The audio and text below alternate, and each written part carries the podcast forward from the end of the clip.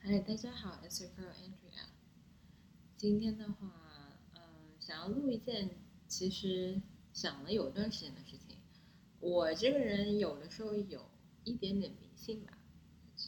这段时间就一直听到，呃，无论是听播客或是看一些就公众号的文章，我就感觉有个声音一直在跟我讲说啊，要不要聊一下这件事情？这讲着讲着就觉得，嗯，好像是个 sign，那就不如聊一下吧。今天聊个比较严肃的事情吧，而且我觉得就是还是对于我来说，personally 是一件很重要的事情，所以想要拿出来跟大家分享一下。我其实是一是一个就是蛮 private 的人，就是说我就是可能朋友第一次见到我会觉得说啊，我是一个非常 open minded，就是还蛮健谈，呀分享一些自己的事情的人。但是我觉得分享这件事情上，有一些东西是可以分享的，比如说有工作、学习这种纯专业领域的方面。但是你个人的生活的话，因为每个人的成长背景啊、选择都是不一样，就非常的难分享。但这件事情的话，嗯，因人而异。可是，呃，我可以从一个就是 personal 的一个 story 开始说。这件事情对我最大的触动，可能就是，呃，我从小长大的一个朋友是因为抑郁症而去世的，然后我是去参加了他的葬礼。这件事情对于我来说，就当然了，也会有是别的关于死亡的思考。可是因为今天只是，呃，注重于呃心理健康这方面，那个时候就是这件事情告诉我最大的一个 learning，可能就是说，心理健康这件事情是会影响就生命健康的，就 mental health 跟就 physical health 其实是挂钩的嘛，而且。留学生当中的抑郁比例是非常高的，有不完整的统计大概是百分之七十左右。这个比例其实在同龄人当中非常非常的高，这个其实还蛮 make sense。我的话是很早就来美国，大概十五岁这个样，所以呃，就相当于是强迫就要自己精神独立嘛。大部分人的话可能是大学来，然后研究生来的会好一点。研究生来的话，基本上就是成年了。自己的价值观啊，什么都建立了。但十八岁的话，到一个陌生的地方、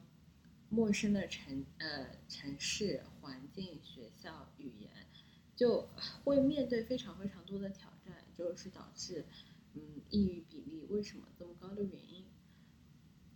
我说这件事情原就是为目的其实只有一个，就并不是说要骇人听闻或是怎么样，只是觉得说可能你身边身边。就是抑郁的人要比想象当中多，这是我说这件事情唯一的一个原因吧。就成年人的方式方向来说，因为无论是在学校里面，都是那种被保护的环境。我会觉得，作为一个成年人的话，没有办法就是把所有的就是责任都推给推给原生家庭。现在好像就是有一个 trend，就会觉得说啊，就是因为父母怎么怎么样没有照顾好自己，或。是怎么样？但我个人会觉得，作为一个成年人的话，应该是有这个能力以及责任，好好的照顾好自己。这个不光光只是说，就是非常基本的一日三餐啊等等。但关于自己的心理健康，一味的把这件事情怪给别人，我不觉得这是一个成年人应该做的事情吧。呃，那我又是个非常喜欢思考的人，是不是？嗯。整天想想些有的没的，所以就是那种非常 classic 的这种课题，就会是我是谁，我从哪里来，我要去哪里，呃，这个这个老生常谈了。嗯，但其实这三个问题的话，代表的是 past, present future。心理咨询这方面的话，其实看的是过去和现在自己的这样的一个状态。对于这件事情，为什么就是？好像是一件很难的事情，是因为就是长远以来一直都会对心理咨询有这样的一个误解，就是很多人会觉得去看医生是因为我生病了才会去看医生，但我会觉得心理咨询这件事情其实更加像一个对心灵的 SPA，目的并不是要治病，其实只是为了想要和自己和解。当你了解自己的过去了以后，你就会理解啊，为什么当时是自己是这样的一个感触。嗯，说回原生家庭的话，我会觉得看心理医生。或者是接受心理咨询，目的并不是觉得说，因为传统的中国家庭的话，爸妈总会觉得说，小孩欠了他们一句谢谢，小孩总会觉得爸妈应该跟他们说一句对不起。就我这，我觉得听起来是件非常奇怪的事情，但确实是会有非常多的人这样这样去想，然后我也会理解是为什么。其实，嗯，我觉得更加是就是完完全全来接受自己是一个什么样的人，嗯，在这个时候就不应该是和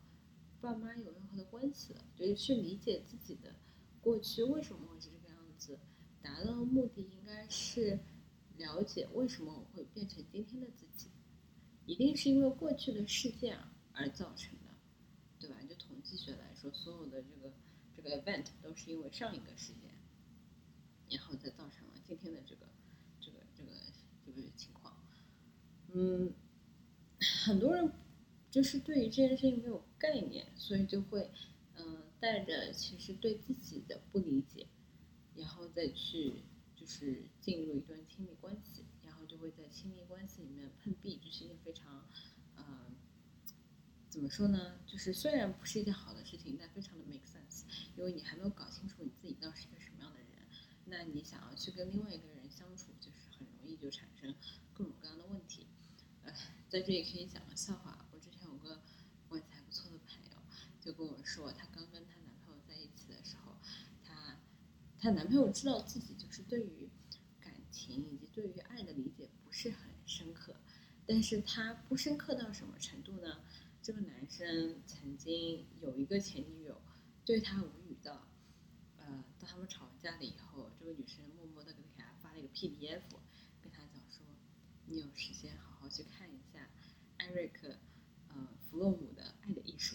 然后从此我那个朋友就是有叫过一段时间，就是那个男朋友就是《爱的艺术》这个样子，就就还蛮好笑。但这本书其实就是还非常。基础以及 classic 的一个这样的读物，嗯，可以推荐大家去看一下。除了就是感情这方面的话，我觉得对于自己的理解还有很重要的就是，你到底是一个什么样的人，然后你到底喜欢什么样的去做什么样的事情，这方面的话就可能是和工作以及未来你想要什么样的生活是挂钩的。就感觉蛮多，特别是二十岁到三十岁是非常非常迷茫的。有很多人其实可能是因为对自己的过去不是特别的理解，所以对于自己想要做什么样的选择不是特别的有把握，因为他们其实没有想想过，就是自己过去做这些选择是为什么而做的，然后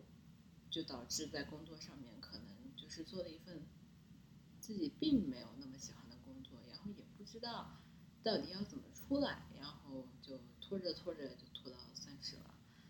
嗯，这样的迷茫就是还蛮常见的吧？我觉得是一件非常呃自然规律的事情。但可能我的想法分享一下这件事情，主要就是觉得